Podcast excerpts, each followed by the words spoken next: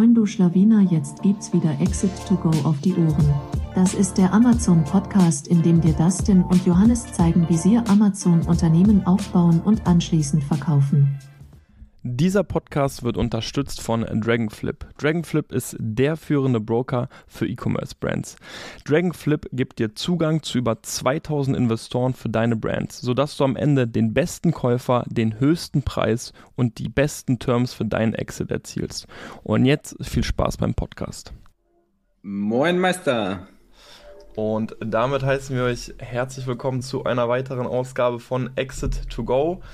Heute wieder mit einem Gast am Start und zwar dem Julian Schuld. Julian Schuld, ich muss jetzt tatsächlich ein bisschen ausholen heute mal beim, beim Intro, weil äh, den Julian Schuld kennen wir tatsächlich schon länger. Julian Schuld hat äh, auch ein Exit hingelegt, hingelegt, das werdet ihr sicherlich schon im Titel jetzt gesehen haben. Ähm, aber wir haben Julian Schuld vor allem auch mal betreut. Julian Schuld hat eine Marke im Bereich Baby aufgebaut und das Lustige ist tatsächlich, eins meiner ersten Produkte war in der gleichen Nische. Das war nämlich äh, ein Kantenschutz und ab da kannte ich die Marke Beartop, äh, so heißt nämlich die Marke von Julian hatte sie auf dem Schirm und ich glaube, das war dann eben so 2017, 2018. Ähm, ich bin dann tatsächlich so ein bisschen raus aus der Nische. Vielleicht wäre ich mal drin geblieben. Äh, werden wir gleich nämlich hören, was, für was für eine Summe es am Ende ging. Ähm, aber ja, hm. letztendlich ist Julian dann zu SolidMind gekommen, also wo Johannes und ich auch gearbeitet haben. Und dort haben wir sehr viel mit äh, Bertop gearbeitet, haben ähm, gemeinsam an der Marke gearbeitet. Wir haben viel einfach operativ übernommen. Ähm, Julian weiterhin sehr in der Strategie, aber auch mit in der operativen tätig gewesen. Und dann letztendlich irgendwo mehr oder minder zusammen den Exit hingelegt. Natürlich überwiegend alles von dir, aber wir haben es alles noch ein bisschen noch mitbegleitet. Und darüber wollen wir heute sprechen. Also erstmal herzlich willkommen, Julian. Ja, hallo, ich bin, äh, ich freue mich auf den Call. Ich freue mich auf das Gespräch. Ähm, ja. Sehr schön. Vielleicht bevor wir über den Exit sprechen und wie es danach so weiterging, magst du vielleicht kurz ein paar Sätze sagen, wann du gestartet hast mit Amazon, FBA, wie und wie du auch auf die Nische dann gekommen bist. Also vielleicht noch mal zurückspulen ein paar Jahre. Äh, ja, klar. Ähm, ja, es ist irgendwie keine fancy Story oder so. Ich habe halt ähm, angefangen zu studieren, habe dann erst ähm, Wirtschaftsinformatik studiert, habe dann gemerkt, dass ich keinen Bock auf Programmierung habe und habe dann äh, zu E-Commerce gewechselt und eigentlich ziemlich im gleichen ähm, Zuge dessen. Ähm, das war dann, oh, äh, lass mich lügen, das war 2017, 18 auch ungefähr. Ähm, dann geguckt, was ich machen kann, um nicht mehr ähm, in der Baumschule meines Nachbarn arbeiten zu müssen und habe dann ein paar Sachen ausprobiert, bin halt irgendwann auf Amazon FBA gekommen. Ähm, das, die Nische Baby war jetzt auch nicht so unbedingt mein, ja, mein Traumnische, würde ich sagen. Bin dann auch, auch irgendwie reingerutscht.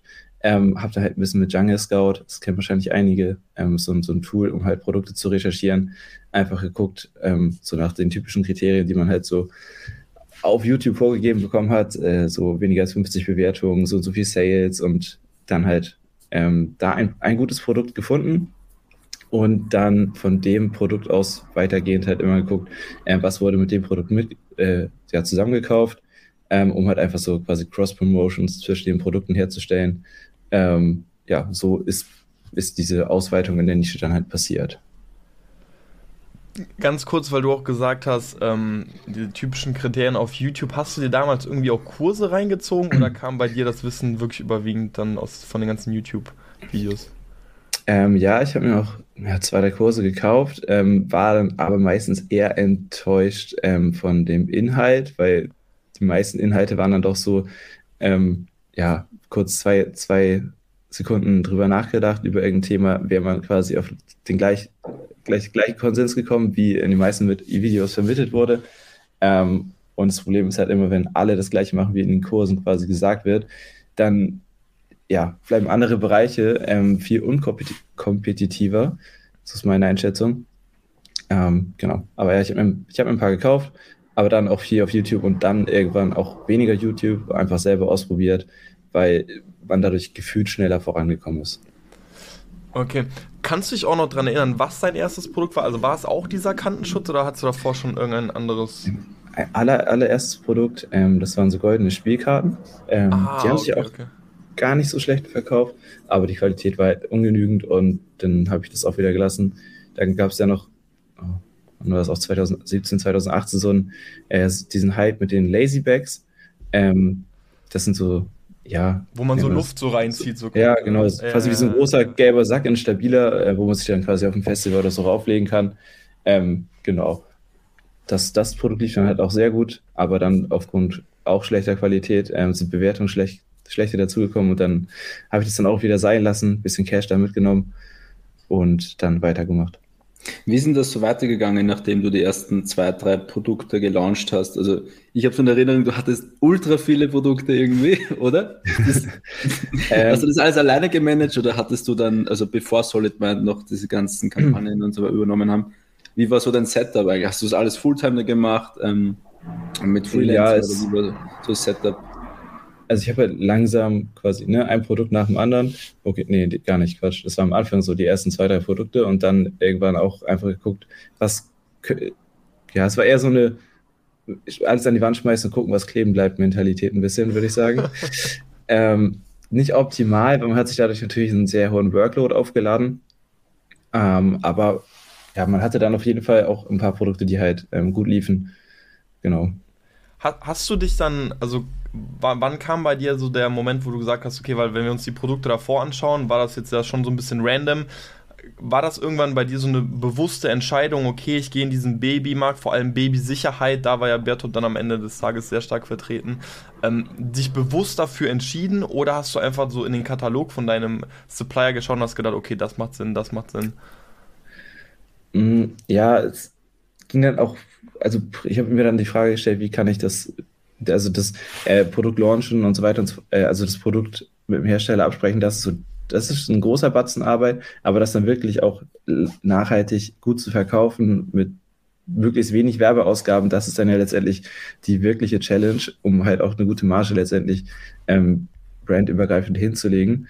Und da habe ich einfach geguckt, was genau, was kann der Hersteller noch, ähm, was wird halt mit dem Produkt noch gekauft, was ist in der Nische noch und verkauft sich äh, ganz gut? Und dann halt einfach ja, von da, von da kommend halt einfach neue Produkte gesucht. Und dann halt auch bewusst entschieden, okay, lass lieber eine Brand machen, ähm, als so ein, ja, wie so ein Cashflow. Restaurant, was alles anbietet. Genau. Mhm. Mhm.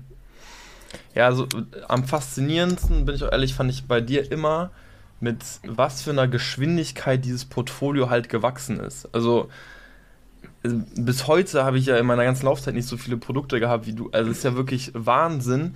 Und ich glaube, auch wenn es das ein bisschen, also ist ein bisschen negativ, auch wenn es ganz gut beschreibt, dieses, ey, einfach mal ein bisschen so an die, an die Wand werfen, gucken, was kleben bleibt. So dadurch hattest du wahrscheinlich auch diesen, diesen Speed einfach. Also wahrscheinlich hast du gar nicht in dieser Tiefe, ich stelle es jetzt einfach mal als Hypothese auf, in der Tiefe sozusagen eine Produktpotenzialanalyse gemacht, oder?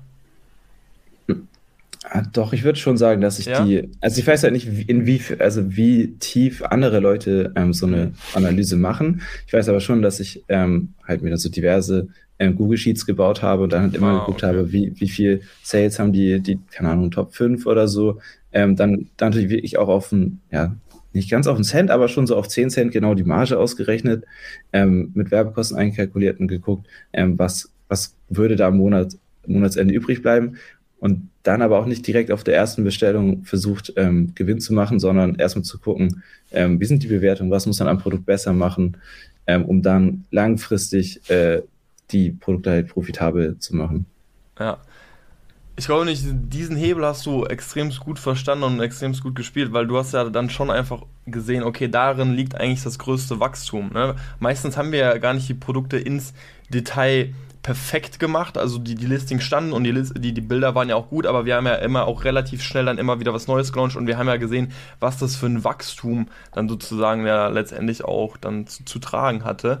Ähm, wie wie schätzt du das ein? Also wann hast du gesagt, okay, ich, ich muss neue Produkte, also wann kam bei dir der Punkt, ich muss jetzt ein neues Produkt auf den Markt bringen, ich muss jetzt ein neues Produkt auf dem, also in, hast du einfach gesagt, ich, okay, ich versuche ein, zwei Produkte im Monat oder hast du immer versucht, ein bestimmtes Ziel zu erreichen? Ähm, nee, ich habe einfach, ja, eigentlich dann den ganzen Tag ähm, versucht, zu nutzen. Und dann, ja, wie das denn, wie du? Also den ganzen Tag nur Produktrecherche.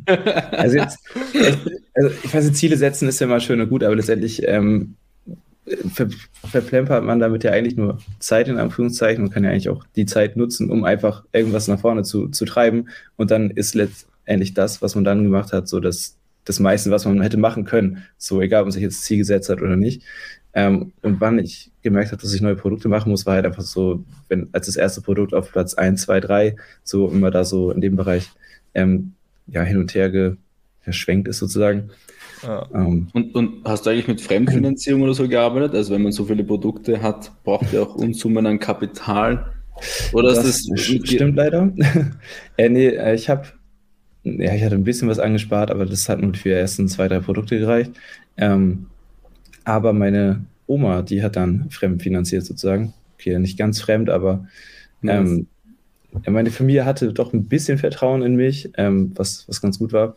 Ähm, sonst wäre es auch echt schwierig geworden, so viele Produkte zu launchen, weil Fremdfinanzierung weiß ich nicht, ob die das gemacht hätten. Ähm, dann später, äh, als das ausgeschöpft war, also die Oma sozusagen und für andere Verwandtschaftsleute, äh, er hat dann noch so mit Majos oder wie auch immer das ausgesprochen wird, gearbeitet. Wobei das ein mhm. bisschen, ja, das war immer ein bisschen frickelig gefühlt, ähm, weil man da, ist, wenn man, ja, halt wieder du Geld. Die waren immer blocken oder so, oder? Ja, das war halt so ein Blocken hin und her und das im, im Daily Business ist einfach so ein Zeitfresser. Ähm, da hätte ich lieber mehr Zinsen gezahlt, ähm, statt diese Arbeit zu haben. Ja. Aber es ist ja auch eine wichtige Info, dass man so viele Produkte ohne fremde Geld, das heißt Verwandtschaft oder Bank, vielleicht auch gar nicht dann umsetzen kann. Also wir merken es ja selber, wenn man zehn Produkte hat, hast automatisch immer mehr am Kapital. Wird, wird, wird schwierig auf jeden Fall, gerade wenn man halt versucht, die Sales aufrechtzuerhalten und nicht einmal out of stock zu gehen. Ähm, auch ein großer Fehler von mir. Aber bis dahin warst du eigentlich immer jetzt alleine? Also hast du das One-Time, uh, One-Man-Show gemacht oder hattest du irgendjemanden?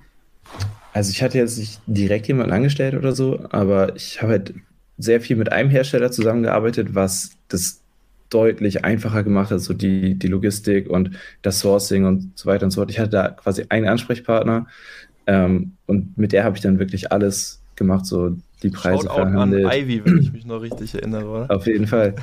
Auf jeden Fall. ähm, genau, die hat eine, die Verpackung mit mir gemacht und hm. eigentlich alles.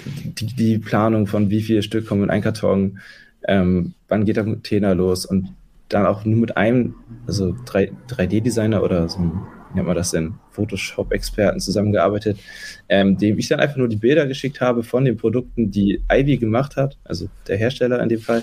Ähm, und der hat dann einfach daraus, würde ich sagen, ganz okay Bilder ähm, gemacht.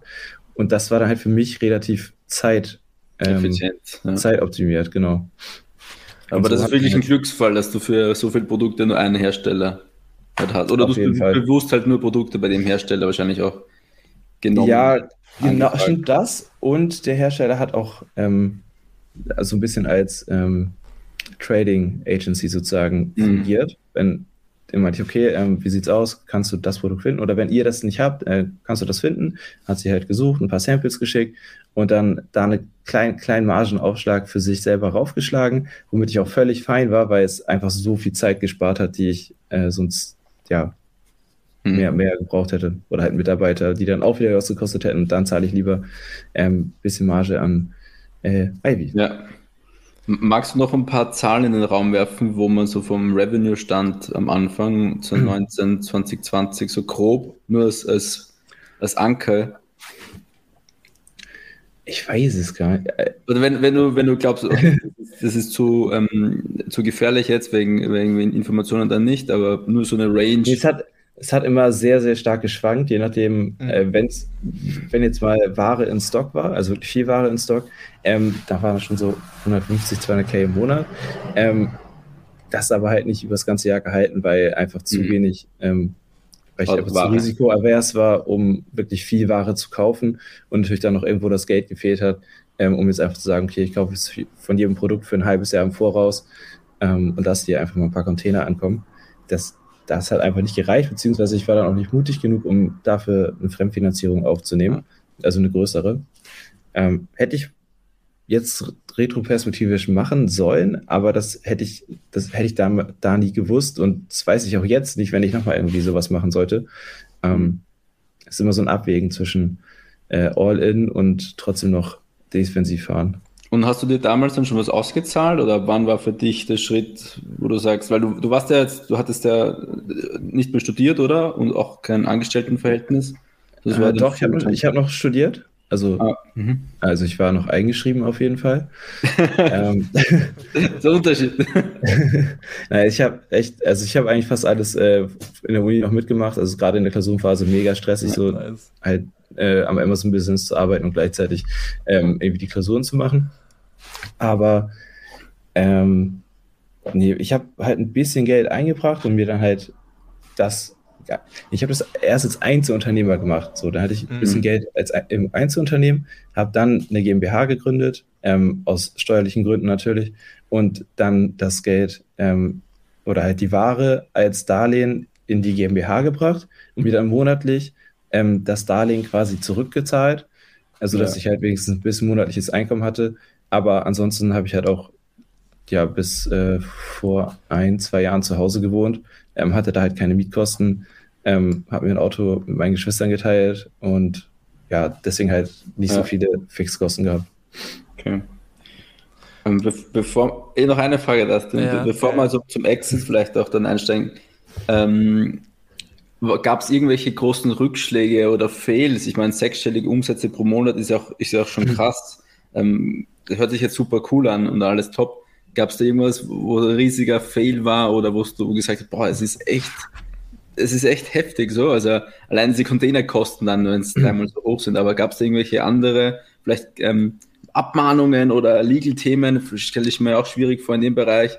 Also, ja, also dann, was, was ist denn noch im, im Hinterkopf geblieben als, als Pain?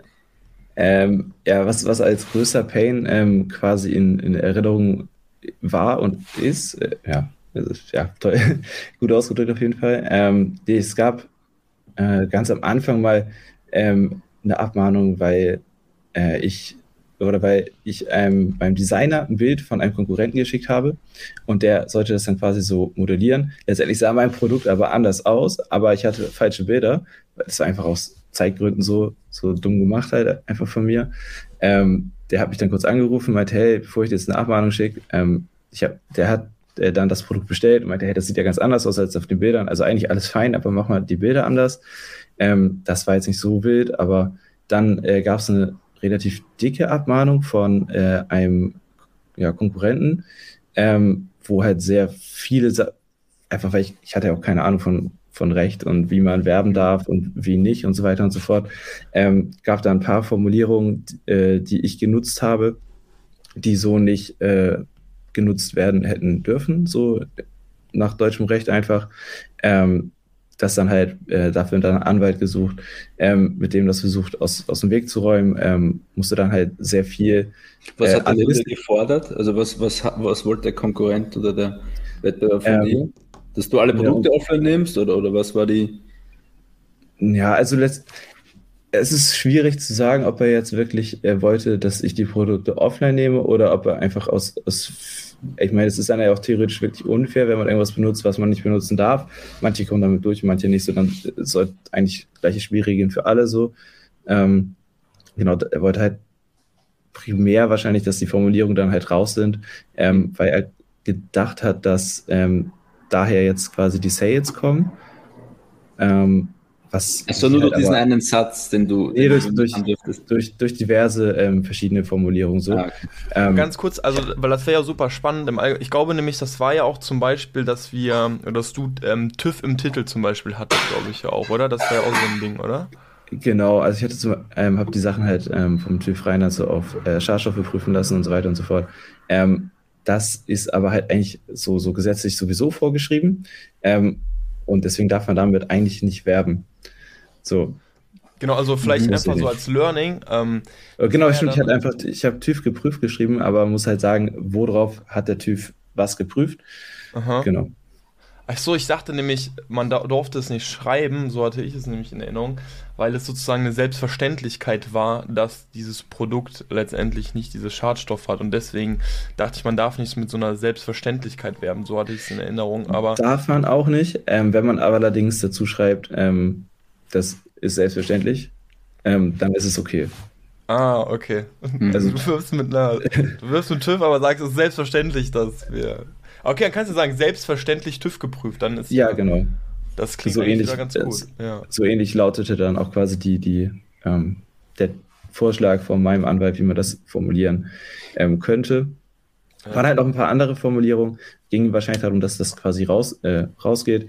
Und ich, ja, auch ein bisschen Pisacken, glaube ich schon, ähm, weil ja, die Sales dann von, von mir deutlich, deutlich höher waren.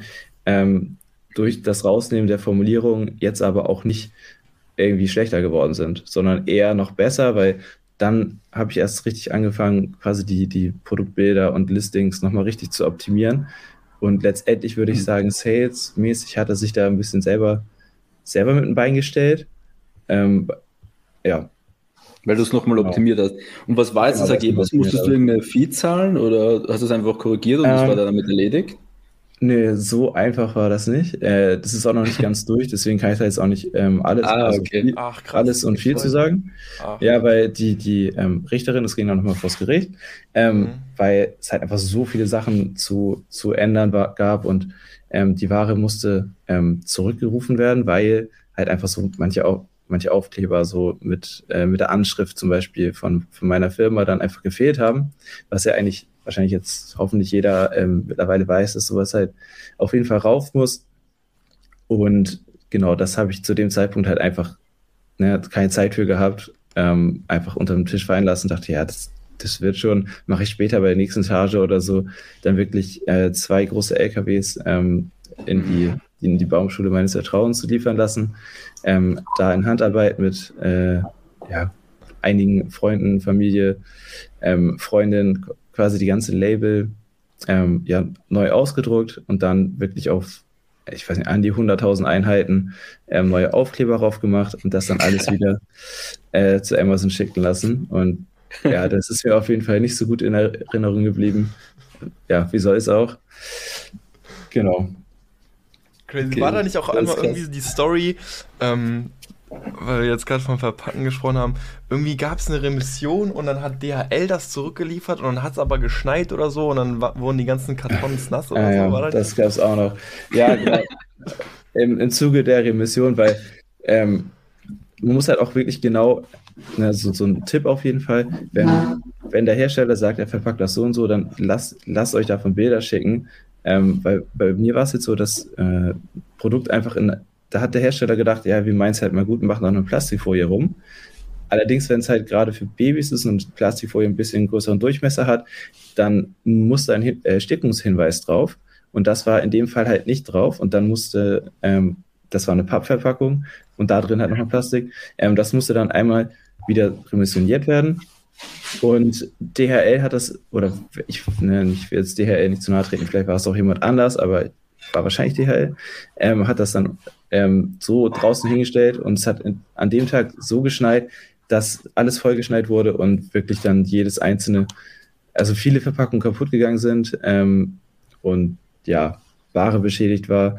Ähm, wir das dann komplett neu verpacken mussten im, im, im Schnee, äh, musste dann auch erstmal die Palette, wo drauf das stand, mit dem Gabelstapler wegfahren.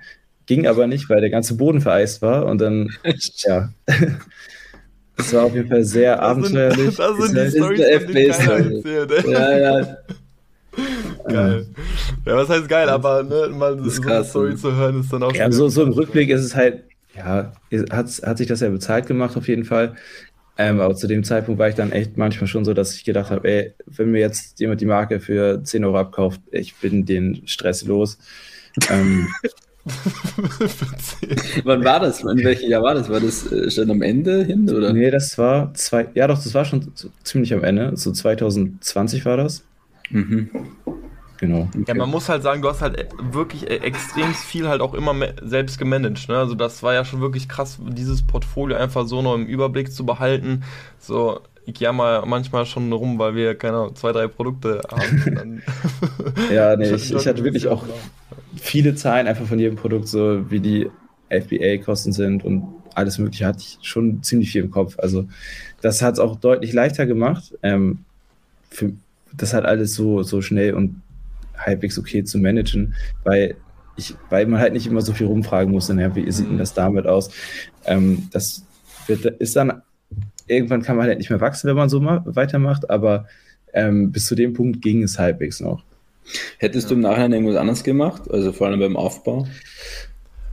Ja, äh, ich hätte mich direkt ein bisschen mit äh, den rechtlichen Sachen auseinandergesetzt, also ein bisschen mehr, ähm, um halt da langfristig dann nicht, gerade wenn es gut läuft und dann kommt so ein, so ein Bummer, das, das schockt halt nicht so. Ähm, ich hätte wahrscheinlich schneller ähm, irgendwie bessere Leute eingestellt. Also ich, ich habe mal mit ein, zwei ähm, VAs versucht zu arbeiten, aber der ist fehlgeschlagen, würde ich sagen. Ähm, bisschen mehr ähm, ja, Fremdfinanzierung auf jeden Fall oder Eigenfinanzierung oder allgemein mit ein bisschen, wenn man merkt, okay, das Produkt verkauft sich, ähm, dann auch wirklich mal sagen, okay, ich kaufe jetzt einfach für drei, vier Monate ein. Ähm, ja, und äh, natürlich auch die steuerliche Struktur, die würde ich auch anders machen, als ich das am Anfang gemacht habe. Hattest du eine Holding? Nee, oder? Du hattest die GmbH, oder? Äh, genau, ich hatte leider nur dann die GmbH. Ja. ja. Okay. Ja, aber spannend. Ja, ja definitiv. Spannende also, Punkte. De definitiv, ja. Gerade auch so rechtlich, so das war auch so ein Punkt, wo wir dann einfach gesagt haben, ey, wir wollen uns immer jetzt bei jedem Produkt, bei jeder Verpackung rechtlich vorher absichern. Also wir haben da einen Service, mit dem wir zusammenarbeiten. Vielleicht laden wir das also, mal ein. Das, das Geld lohnt sich auf jeden Fall, da rein ja. zu investieren. Aber grundsätzlich fand ich nämlich dass das Thema Verpackung, ich fand, das hast du nämlich ganz gut gelöst, weil wir merken zum Beispiel auch, dass wir sehr viel Zeit, nicht verlieren, aber sehr viel Zeit einfach investieren. Und gerade wenn du so schnell Produkte auf den Markt bringen willst, kann ich das schon mal schneller aufhalten. Das Smart bei dir war ja, mhm. dass du diese Verpackung immer recht simpel gehalten hast und dadurch ist, wird natürlich sehr viel Arbeit abgenommen. Aber wenn es dann um, die, um das Design der Verpackung geht, hast du eigentlich ja immer nur so ein paar Sachen anpassen müssen. Klar, die Konturenstanzen waren hier und da andere.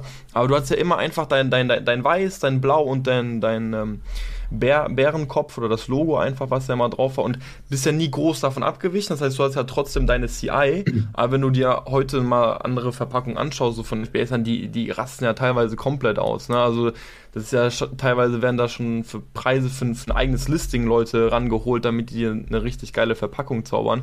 Und da muss man sich ja einfach auch die, auch die Frage stellen, ist das jetzt der größte Hebel? Ne? Und äh, da war es eigentlich immer ganz gut dran, immer recht schnell auch die Verpackungen ready zu haben. Also hier und da sieht man, dann vergisst man vielleicht mal eine Anschrift oder so, ne? Aber den Ansatz fand ja. ich schon smart, ne? Muss man schon sagen. Ja, smart oder faul. Genau, so eine Welt. ja, aber viel, viel, selbst wenn faul ist. Äh. Selbst wenn faul, dann ja an der richtigen Stelle faul gewesen, muss man ja sagen. Das ist ja, ja, dann zu sagen, ja, es macht ja nicht den größten Unterschied, so, dann, dann mache ich das jetzt so. Deswegen. Das ist cool. Okay. Ich, ich würde mal sagen, wir machen den Schwenker zum Exit, oder? Ähm, ich glaube, wann hat es das, also vielleicht kannst du ein paar Sätze sagen, warum? Also, oder hat dich jemand angeschrieben oder wie war das so von mhm. Der erste Step? Ich glaube, es ging los mit der 21 oder so, aber vielleicht kannst du selber ein paar Sätze dazu sagen. Ich glaube sogar 2019 wurde ich das erste Mal angeschrieben von, oder 2009, ja doch 2019 oder 18 sogar schon. Ähm, hat, hat mich irgendjemand angeschrieben, die Seite sah jetzt aber nicht so seriös aus. Da dachte ich, okay, dann ist, will ich ja jetzt sowieso nicht, weil ähm, hätte sich da nicht gelohnt. Ähm, eigentlich wollte ich auch dann letztes Jahr auch, genau letztes Jahr habe ich verkauft, wollte ich aber eigentlich auch gar nicht, aber ich wurde halt mehrmals angeschrieben. Ähm, dachte ja, natürlich kann man sich das mal anhören, so was, mhm. was geboten wird, zu welchen Konditionen und, und so weiter und so fort. Ähm, dann nach dem ganzen Stress war das so ein bisschen halt auch so das äh, Licht am Ende des Tunnels natürlich. Ähm, habe dann aber eigentlich auch gesagt, okay, ich, ich hätte jetzt so ein paar Produkte in der Pipeline, ich könnte jetzt auch nochmal ähm, richtig Gas geben und das halt noch größer machen. Ähm, genau, dann habe ich mich aber dagegen entschieden. Weil, das heißt, du hast auch schon bist schon so irgendwie auch gestresst oder, oder ist so viel Workload, du suchst diesen Cut, also war es eher von der Richtung dann? Also es war schon viel Workload auf jeden Fall und was auch echt viel abgefuckt hat, war einfach, dass wenn, wenn ein Listing auf Amazon nicht so angezeigt wird, wie du es eigentlich angelegt hast und äh, der Amazon Support einem da ähm, sehr viele Steine in den Weg legt, beziehungsweise die Steine nicht aus dem Weg räumen möchte oder kann, ähm, das hat mich dann irgendwie, ich hatte nicht mehr so viel Spaß an der Arbeit, würde ich sagen. Mhm. Und es war halt auch wirklich viel, viel Arbeit natürlich, ähm, weil doch irgendwie alles gemanagt, deswegen halt auch, äh, hätte ich auch mal wahrscheinlich ein, zwei Leute anstellen sollen. Ähm, dann hätte ich vielleicht auch noch weitergemacht, wenn ich, wenn die das gut gemacht hätten, ähm, oder wenn ich denen das gut beigebracht hätte, wie man äh, die Sachen dann quasi managt. Ähm, hatte dann aber auch ein bisschen Lust auf was anderes oder ein bisschen, bisschen Freiheit sozusagen. Und ja, letztendlich äh, eigentlich ein ganz faires Angebot bekommen, wo ich dann dachte, okay, ähm, ja, räumt man mal quasi seine äh, Chips vom Tisch, Tisch ab und äh, startet was Neues oder so. Und was auch noch ein Grund war, ich hatte natürlich dann ja schon äh, sechsstellige Schulden halt bei Familie und so. Ähm, klar hätte ich auch alles nach und nach abzahlen können durch, durch die äh, laufenden ähm, Verkäufe, aber es war dann quasi nochmal so ein alles, alles bereinigen und äh, nochmal neu starten so. Genau. Und, und von, so ein bisschen nach Gefühl oder? Ähm, ja, also ich habe dann auch schon langsam gemerkt in 2021 und ja, ich glaube, wann habe ich mich dazu entschieden zu verkaufen? Es war dann wahrscheinlich Anfang 2021, ähm, dass die, die Preise, die Rohstoffpreise steigen, die mhm. Containerkosten ähm, natürlich auch deutlich gestiegen sind und jetzt im Nachhinein hätte ich also ich wusste einfach nicht, wie ich damit umgehen soll. Und für mich war das dann einfach so, okay, es bricht hier gerade alles zusammen, was ich aufgebaut habe. Ähm, lass lieber schnell, also was ist schnell, lass lieber verkaufen. ähm, lieber das sinkende Schiff verlassen, nein, aber lieber an irgendeinen Ex Experten quasi verkaufen, der sich, der sich auch mit solchen Situationen ja. auskennt und ähm, ja, Preise anpassen. Ich hat, da hatte ich doll Angst vor, dass die Sales dann runtergehen. Aber wie man jetzt eigentlich auch sieht, alle müssen die Preise anpassen. Deswegen ähm, ja, hätte ich auch einfach behalten, behalten können. Gerade in der Nische Baby, da geben halt Eltern relativ viel ähm, Geld einfach für die Sicherheit ihres Kindes aus so und ähm, deswegen auch eine halbwegs krisensichere ähm, Nische ausgesucht. Und zum Glück äh, sind meine Container nicht ähm, in dem Hafen, der, äh, ich weiß gar nicht, wie der heißt, ähm, kam nicht der daher. Blockiert ist. Mhm. Genau, der blockiert ist, sodass das immerhin durchging. Aber Okay, und, und vom Prozess her, also wie, wie ging, du hast ein Angebot bekommen per E-Mail, wo irgendwas Unverbindliches drinsteht, wie, wie, wie ging es dann weiter? Ähm, ja, es gab, ich mir, ich war sogar bei, bei ein paar, habe mir das angehört, ähm, habe dann aber gesagt, ja, nee, ähm, da doch nicht. Ähm, dann, dann ein Angebot äh, von, von Strice bekommen. Namen darf ich sagen, Grüße an äh, ja, die Leute von Strice an der Stelle. Ähm, habe dann ein Angebot bekommen und vor allem der ähm, der mit mir quasi, oder der in dem MA-Team gearbeitet hat und quasi dann mit mir ähm, ja, den Deal oder halt alles ausgearbeitet hat. Ähm, genau, der war sehr sympathisch und dann habe ich einfach mit dem ähm, es war halt auch viel, viel einfach das, das Menschliche, würde ich sagen, ähm, dass, dass ich da ein gutes Gefühl hatte, ähm, dass das alles äh, relativ fair abläuft und genau, und man sich auf die Leute und auf deren Aussagen verlassen kann, weil keine Lust, irgendwie Monate in irgendwas reinzustecken, wo es dann am Ende heißt, ja, nee, ähm, aus dem und dem Grund geht es dann doch nicht oder so. Ähm, genau, deswegen habe ich mich dann halt für die entschieden. Ähm, muss, haben natürlich noch viel am Deal äh, feilen müssen, sozusagen. Oder ich, Was ich war so halt die größte Stellschraube? Also war einfach der Verkaufspreis an sich oder gab es so Dinge, wo du gesagt hast, brauchst du nicht so nicht unterschreiben? Ja, ich hatte davor halt schon, also am Anfang haben die halt ein Angebot gemacht und ähm, die hab, haben mich irgendwie missverstanden oder so und ähm, das Angebot war dann doch schlechter als eins, was ich schon mal bekommen habe und dann mhm. dachte ich, okay, das, das fühlt sich falsch an jetzt. Ähm, habe dann nochmal nachverhandelt und sind auch auf vieles eingegangen. Ähm, und großer Punkt war einfach, dass, äh, dass die Marke ähm, also es gab ja einmal die GmbH, wo halt die ganze Ware drin lag, aber auch nochmal die Marke. Ähm, äh, also die dir die, gehört das als private Person oder wie? Genau, die hat mir noch ähm, als Privatperson äh, ah, gehört. okay.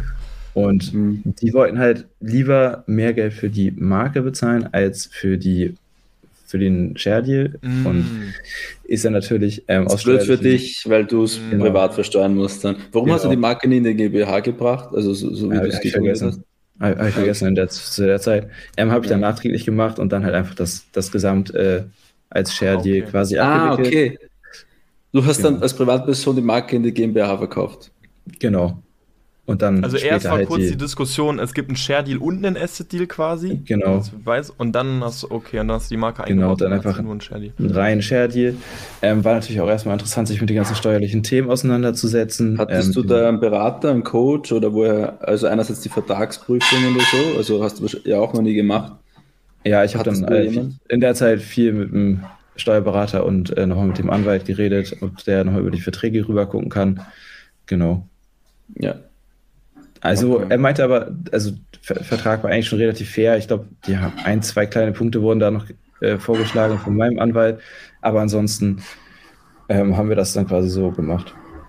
Ich glaube, du hast natürlich einen extrem spannenden Zeitpunkt auch erwischt, muss man sagen, wenn man jetzt ein bisschen äh, retroperspektiv nochmal auf das Ganze blickt. Ich glaube, das war wirklich so Mitte letzten Jahres, war mit der Zenit, glaube ich, so was die ganzen M Multiples anging. Kannst du da was zu sagen, ja. in welcher Range du dich bewegt hast? Ähm, ja, vielleicht nochmal kurz davor. Ich habe, äh, wie heißt nochmal dieser eine große Broker für. Ähm, äh, Dragonflip? Yeah, nee, äh, aus den USA. Äh, ähm, wie heißt der? Der große Broker aus den USA. Na, ist ja auch egal. Ich habe mir auf jeden Basel. Fall da so ein.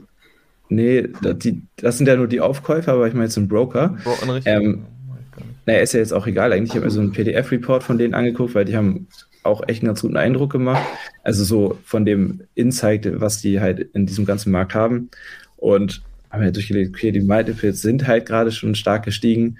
Ähm, ich könnte jetzt wahrscheinlich noch weitermachen, aber wenn die Multiples danach wieder abfallen oder ein bisschen runtergehen, dann hat die Marke vielleicht mehr Sales, aber ich würde dafür nicht mehr bekommen. Und dann dachte ich, okay, dann ist wirklich jetzt, jetzt der richtige Zeitpunkt. Und was, was man jetzt so sieht, ist halt schon so, dass die Multiples so ein bis anderthalb runtergegangen sind. Und mhm. das äh, ist natürlich schon ordentlich, weil die Multiples ja ohnehin nicht so hoch sind im FBA-Business. Ähm, genau, um eine Range anzugeben, lag zwischen drei und vier. Auf dem ja, SD, also auf dem EBITDA oder auf dem Sellerboard Profit, oder? Genau, vom EBITDA. Okay. Das ist echt, echt hoch, also. Das ist schon gut. Das ist schon hoch, ja. Wie, wie war euer nochmal? Ähm, äh, zwischen zwei und drei, zwischen zwei und drei dürfen wir sagen. Und wir ja, waren ein halbes Jahr später oder acht Monate, sowas. Ja, das. Aber gut, wir waren noch viel kleiner. Das die, also wenn der das, ist natürlich auch ein Unterschied. Heute muss man ja Geld zahlen, wenn man die Marke verkaufen will. nee, nee, also ich habe gehört, es geht schon wieder weiter langsam. Ja, ähm, aber okay, also sicherlich ein extrem spannender Lebensabschnitt auch. Ähm, rückblickend hättest du auch beim Exit nochmal irgendwas anders gemacht oder bist du da absolut happy und hast dann irgendwie die Pause gemacht erstmal? Ja, Pause habe ich eigentlich gar nicht so richtig, richtig gemacht. Ich habe dann noch ähm, weiter bei den quasi als Berater mitgearbeitet, um halt einfach, weil es halt auch einfach ein ähm, äh, die mit Earnout-Struktur war. Also ich hatte halt, ich hätte halt zwischen All Cash oder X Prozent Earnout oder halt mehr X Prozent Earnout wählen können. Ich habe mich dann. Vielleicht kannst äh, du nochmal den Deal so zusammenfassen. Also hast du alles Cash, so 90 Prozent Cash mhm. bekommen vorab oder wie, wie war das bei dir so? Achso, nee, es gab ein, eigentlich alles, also ich hätte halt direkt alles Cash nehmen können und wäre dann quasi raus gewesen. Ähm, was dann aber natürlich einen schlechteren, schlechteren Multiple entsprochen hätte, als hätte ich gesagt, ähm, ich äh, partizipiere jetzt noch über hoffentliche Umsatzzuwächse ähm, und nehmen auch noch einen Teil als Earnout mit. Ähm, genau, es ist dann so strukturiert, dass es quasi einfach eine Baseline gibt und alles, was über der Baseline äh, quasi im Jahr mehr ähm, verdient wird, davon die Hälfte ist dann quasi der Earnout. Genau. Und da habe ich dann natürlich dachte ich, okay, ich brauche das Geld jetzt sowieso nicht alles. Dann poker ich lieber mit einem Teil ähm, und hoffe einfach, dass dann hinten raus da einfach noch mehr rauskommt, als wenn ich alles Cash, Cash von Anfang an genommen hätte. Genau. Ähm, und ob ich jetzt wirklich zufrieden war, das erste Jahr, die Übergangsphase ist natürlich holprig, wie wahrscheinlich viele Übergangsphasen sind, auch einfach, weil es viele Produkte sind, ähm, viel Know-how und äh, wenn so eine Firma am Wachsen ist, dann, selbst wenn die, die Kernleute das gut können, ähm, muss man halt auch erstmal gute Leute finden, die die überhaupt da arbeiten wollen und das auch richtig gut machen können. Und das war, glaube ich, so mit der größte Struggle, ähm, da einfach wirklich einen Überblick über alle Prozesse und alle Leute zu haben, ob die das, ob die ihren Job gut machen ähm, oder nicht. Ähm, viele haben ihren Job gut gemacht, aber manche Sachen sind halt nicht so optimal gelaufen. Ähm, da war das auch zum Beispiel so, dass der langfristige Logistikpartner, der jahrelang gut gearbeitet hat, ähm, halt dann einfach durch Corona völlig überrumpelt wurde mit mhm. Ja, viel zu viel Bestellungen, äh, sehr viel Ware und dann einfach Ware, die schon in Deutschland war, nicht, nicht zu Amazon geliefert wurde, was natürlich super painful ist. Ähm, da ich war auch schon kurz davor, dann einfach zu sagen, okay, ich fahre jetzt einfach in das Logistikzentrum und pack die Sachen da selber kurz fertig. Ähm, weil ich war da sowieso noch als Berater quasi eingestellt oder als selbstständig. So, habe denen halt immer eine Rechnung geschrieben. Ähm, genau. Da hätte man ein bisschen mehr hinterher sein können, aber da es halt auch einfach sehr viele andere Problems dann so gab, ähm, ja, erst, erste Jahr ist quasi dann relativ gefloppt, was den Earnout anging. Ähm, jetzt im zweiten Jahr, ähm, die haben da jetzt einen neuen, äh, wie heißt es, Brandmanager eingestellt und der, der macht das halt echt richtig gut. Und auch, auch andere Leute machen das echt äh, richtig gut. Ähm, Marke hat sich jetzt äh, gut entwickelt, ähm, ist deutlich äh, höher, also die Sales sind jetzt deutlich höher als ähm, vor dem Verkauf. Mhm. Genau so dass äh, ich. Das heißt, der Earnout läuft immer noch, oder was? Wie lange läuft er? Äh, zwei Jahre. Puh. Genau. Lang, ne? Also. Ja, krass. Und also, bist du jetzt immer noch offizielles Berater oder? oder? Nee, seit, äh, seit dem ersten des Monats äh, nicht mehr. Also, oh, krass, ein Jahr Berater. Berater gewesen, oder was? Genau. Ich, ich, das ist krass. Ja, krass ich glaube, nämlich, das ist auch ein, ich glaube, das ist auch ein krasser Trugschluss zu glauben, okay, ich verkaufe die Marke und dann so Füße hoch. Ich glaube, bei ganz, ganz vielen beginnt dann nochmal ganz, ganz viel Arbeit und vor allem auch neue ja. Arbeit, ne? Also Sachen auch erklären, zeigen, was hast du wie, wo gemacht. Ähm. Alles, was für einen selbstverständlich war, muss, muss genau. dann wirklich erstmal erklärt werden und ähm, man selber macht es ja doch immer noch ein bisschen anders und weil es einfach sein Baby ist, ähm, guckt man da nochmal anders drauf, ein bisschen kritischer vielleicht als andere. Ähm, Genau. Aber ich hätte natürlich auch sagen können, All Cash und dann, dann bin ich raus. Dann wäre es mir auch egal, ja nicht ganz egal gewesen, aber schon relativ egal gewesen, was mit der Marke wirklich passiert wäre. Aber so war ich natürlich auch noch, noch mehr incentiviert, ähm, da gut mitzuarbeiten und alles im Blick zu behalten. Und jetzt, wo, die, wo sich die Marke gut entwickelt haben, haben wir beide gesagt, okay, jetzt braucht ihr mich nicht mehr, ich konzentriere mich auf die äh, neuen Projekte. Und ja. Kannst du sagen, also was haben die jetzt anders gemacht, weil du gesagt hast, das hat sich gut entwickelt. Also haben die irgendwas Spezielles geändert, woran man vorher nicht gedacht hat? Oder sind es einfach mhm. bessere Fotos und so Kram? Oder haben die komplett mhm. andere Denkweise jetzt fürs Branding oder so? Ähm, es gab zwischendurch halt einen Brandmanager, der leider nicht so viel Amazon-Erfahrung hatte. Ähm, genau, und der hat leider ein paar Sachen missgemanagt. Ähm, vor, großer Punkt ist einfach, wenn, wenn man jetzt quasi eine Parent ASIN hat und sagen wir vier Child ASINs darunter hat, dann ist es eher dumm, zwei Produkte oder zwei ASINs in ein Seller Central Account zu schicken und die anderen zwei in den anderen und dann von beiden Werbung zu schalten, weil die, die Werbekampagnen äh, ja, zählen dann halt nur, nur zu den zwei ASINs, aber wenn jetzt äh, hier Werbung geschaltet wird und hier Produkt von hier gekauft wird, obwohl es eigentlich die gleiche Marke ist, ähm, sieht Amazon halt nicht so.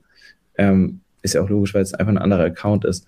Und das wurde halt einfach ja, falsch gemanagt. Ähm, eigentlich ist das so der, der größte Punkt, so dass einfach nicht genug Ware hingeschickt wurde und ähm, die Werbekampagnen nicht gut aufgesetzt waren. Ansonsten ist eigentlich relativ viel gleich geblieben, weil die Bilder waren, okay, jetzt nach und nach halt auch mehr Bilder von, von einer Designerin ähm, überarbeiten lassen. Genau. Eigentlich so die Basics einfach ja, die, die Basics haben da am Anfang nicht gestimmt, ja. Mhm. Ich glaube tatsächlich auch, also man muss ja auch wirklich sagen, ganz, ganz viele Aggregatoren sind ja wirklich auch in den letzten zwei Jahren erst entstanden. Ich weiß jetzt nicht ganz genau, wie es bei Strice aussieht, kann mir aber sehr gut vorstellen, dass die auch in dieses Fenster fallen. Und die haben da, davor schon äh, kleiner, ähm, im kleineren Rahmen okay. quasi Erfahrung gesammelt auf Amazon und okay, kennen sich eigentlich aus. Ah, okay, weil, weil wir merken es zum Beispiel auch mit unserem Aggregator, die sind auch ganz neu mhm. im Game und dann ne, diese ganzen oh. Selbstverständlichkeiten, Prozesse, das ist einfach alles noch nicht da. Ich glaube, das ist schon irgendwo auch ein großer Vorteil für alle, die jetzt in den nächsten ein, zwei Jahren verkaufen werden. Vielleicht wird der Multiple ein bisschen mehr runtergehen, aber ich glaube, dafür wird es weniger interne Probleme geben, wenn es einfach darum geht, die Marke einfach dann sozusagen weiter. Das, das kann sein. Ähm, ja, vielleicht kann man, wenn man äh, ein Deal mit Earnout-Struktur macht oder so, dann halt auch wirklich irgendwie vertraglich festhalten. Ähm, da, die Basics müssen passieren. Mhm. Wenn die Basics nicht passieren, da gibt es, weiß ich nicht, eine Strafzahlung oder was auch immer. Weil äh, es das heißt natürlich immer, dass alle incentiviert sind, ähm, die Marke nach vorne zu treiben, ist ja auch logisch. Aber wenn, wenn das Aggregator 100 Marken hat, dann muss der natürlich gucken, wo sind die Low-Hanging Fruits und sich dann quasi von unten nach oben arbeiten. Ähm, und dann ist vielleicht deine Marke nicht dabei oder so. Ja, das, die, die Gefahr ist halt leider da. Und ich würde es wahrscheinlich als Aggregator auch so machen, aber um dem halt so ein bisschen Riegel vorzuschieben, ähm, muss man wahrscheinlich dann ein bisschen am Deal oder auch an dem Vertrag ein ähm, bisschen schrauben, sodass das halt dann einfach wirklich fair ist und alle wirklich incentiviert sind und die Marke nach vorne treiben. Ja, ja, bin ich bei dir, absolut. Okay, ähm, ja, dann vielleicht einfach noch so ein bisschen Blick Richtung Ende. Du hast jetzt vorhin schon mal kurz gesagt, ja, und dann wolltest du neue Projekte anstoßen. Äh, magst du da auch noch was zu sagen? Also, wo geht jetzt die Reise für dich hin? Klar, ich habe dann erstmal letztes Jahr geguckt, was äh, mache ich jetzt mit dem, was mache ich jetzt mit dem Geld? Also eigentlich hat sich für mich nicht viel geändert, außer dass dann ich halt noch mal ganz kurz, du, du musst es ja dann ja, letztendlich klar. fast die Hälfte abgeben, oder? Ist das von, von dem Jein. ganzen Betrag? Ähm, wenn man Oder? quasi äh, ein Share Deal macht, dann ist es halt so, dass das unter das sogenannte Teileinkünfte also fällt. Verfahren. Ähm, das heißt, 40 Prozent von dem von der Summe sind quasi werden nicht besteuert. Die gehen komplett so in, in meine Tasche. Die anderen 60 Prozent, die ähm, werden halt mit dem persönlichen Einkommensteuersatz versteuert. Und dann habe ich halt geguckt, okay, wie kann ich diese Steuerlast ähm, reduzieren? Ähm, leider gibt es da nicht ganz so viele Möglichkeiten. Ähm, eine gibt es aber halt schon, der sogenannte Investitionsabzugsbetrag. Ich weiß nicht, ob ihr da schon mal von gehört habt. Okay, mhm. perfekt. Ähm, ich halt bis dato auch nicht. Ähm, habe dann halt ein paar Steuerwebinare und äh, ja, Seminare angeguckt und halt einfach geforscht, was es so gibt. Ähm, kurz, also ähm, Investitionsabzugsbetrag ist für ähm, bewegliche Wirtschaftsgüter, wenn man sich die halt anschafft, dann kann man die, ähm, kann man, also durch Corona war die Regelung in diesen Jahren ein bisschen anders. Ähm, man kann bis zu einer Höchstsumme von, also bis zu einer Höchstinvestitionssumme von 400.000, 50 Prozent im ersten Jahr direkt quasi gegen sein, genau, abschreiben. Und, Und das hast du dagegen gerechnet, gegen dieses Einkommen, okay. Genau. Aber was hast du da gekauft? Ähm, also was für eine Investition? äh, was schätzt du? Nee, einfach, äh, ich habe so ein, ein, Anteil von einer Solarfreiflächenanlage gekauft. Ah. Und klingt, klingt, erstmal, klingt erstmal nicht so beweglich, ist es aber. Also ist, ist es auch nicht, aber es zählt darunter, so rum. Ähm, habe dann halt einen Teil selber finanziert, einen Teil von, von einer Bank, die auch in diesen Park mhm. investiert ist und deswegen halt schon das ganze Projekt kannte Okay. Ähm, und einfach gesagt hat, okay, wir geben die Hälfte dazu. Ähm, genau, so konnte ich halt durch. Und das ja. erwirtschaftet jetzt Einkommen quasi, diese Solarpaneele? Ähm, oder? Noch nicht, ist aber, also ist ja gerade noch im Bau. Aber ah, es, okay, es gibt halt so wöchentliche Updates und äh, ja, da steht schon ein bisschen was auf jeden Fall. Ähm, jetzt ist natürlich das Gute, dass der, also auch eher das Schlechte, aber es ist auch gut, dass der Strompreis jetzt natürlich ein bisschen äh, gestiegen ist. Ähm, so kommt man da schon auf eine echt gute Eigenkapitalrendite. Das ist, hätte, hätte ich niemals gedacht, dass, äh, dass man so hoch, auch da noch Glück gehabt äh, vor dem Zinsanstieg, ähm, das Darlehen hat hm. einen Kredit bekommen. Ähm, da hast du dich dann getraut, oder wie? Da hast du dich dann getraut. Ja, da war das halt kalkulierbarer. Da war das halt okay, man hat ja, äh, man weiß ungefähr, also man weiß, wo die stehen. Es gibt ein Ertragsgutachten von, ähm, ja, von verschiedenen Inst Instituten, wie viel da eine Solaranlage ähm, erwirtschaften mhm. kann.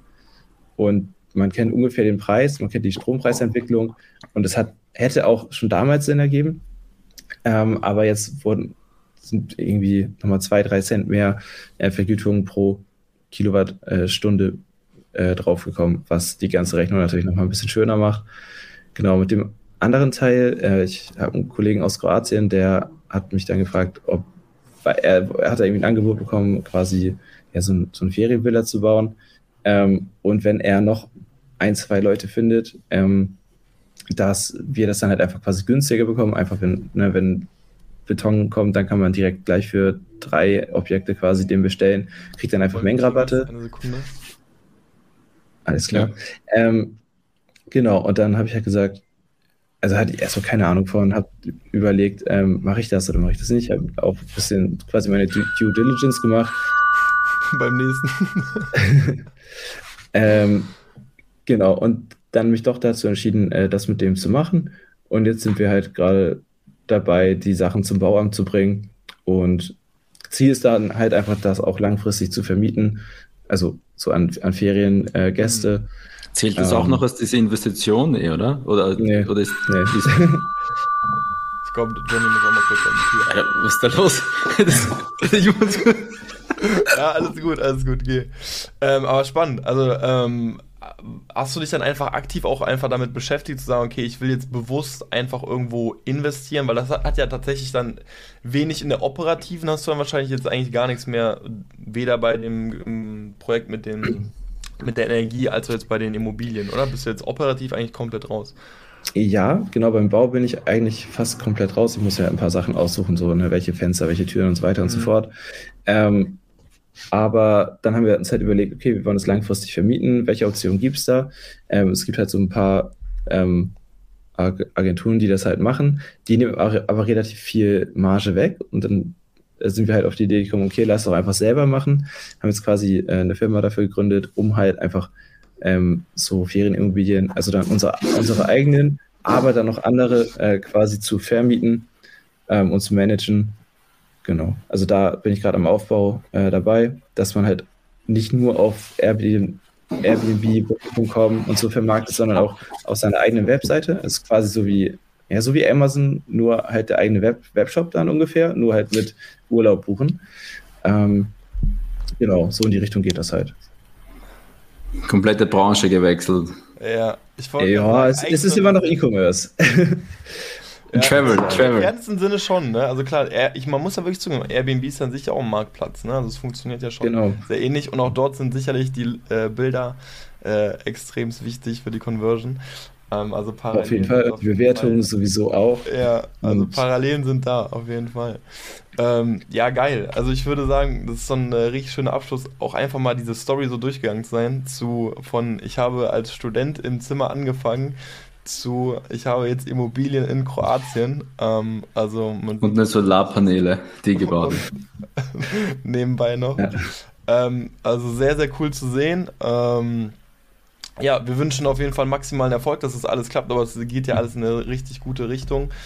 Und am Ende bleibt mir nur zu sagen, ich habe noch eine Frage. Sorry, die, Schu ja. Die, die ja. Schulden an der Family sind dir getilgt? Also, die Zahlen, da muss Johnny nochmal nachhaken. ja, das ja, nur, dass wir es auf Protokoll haben.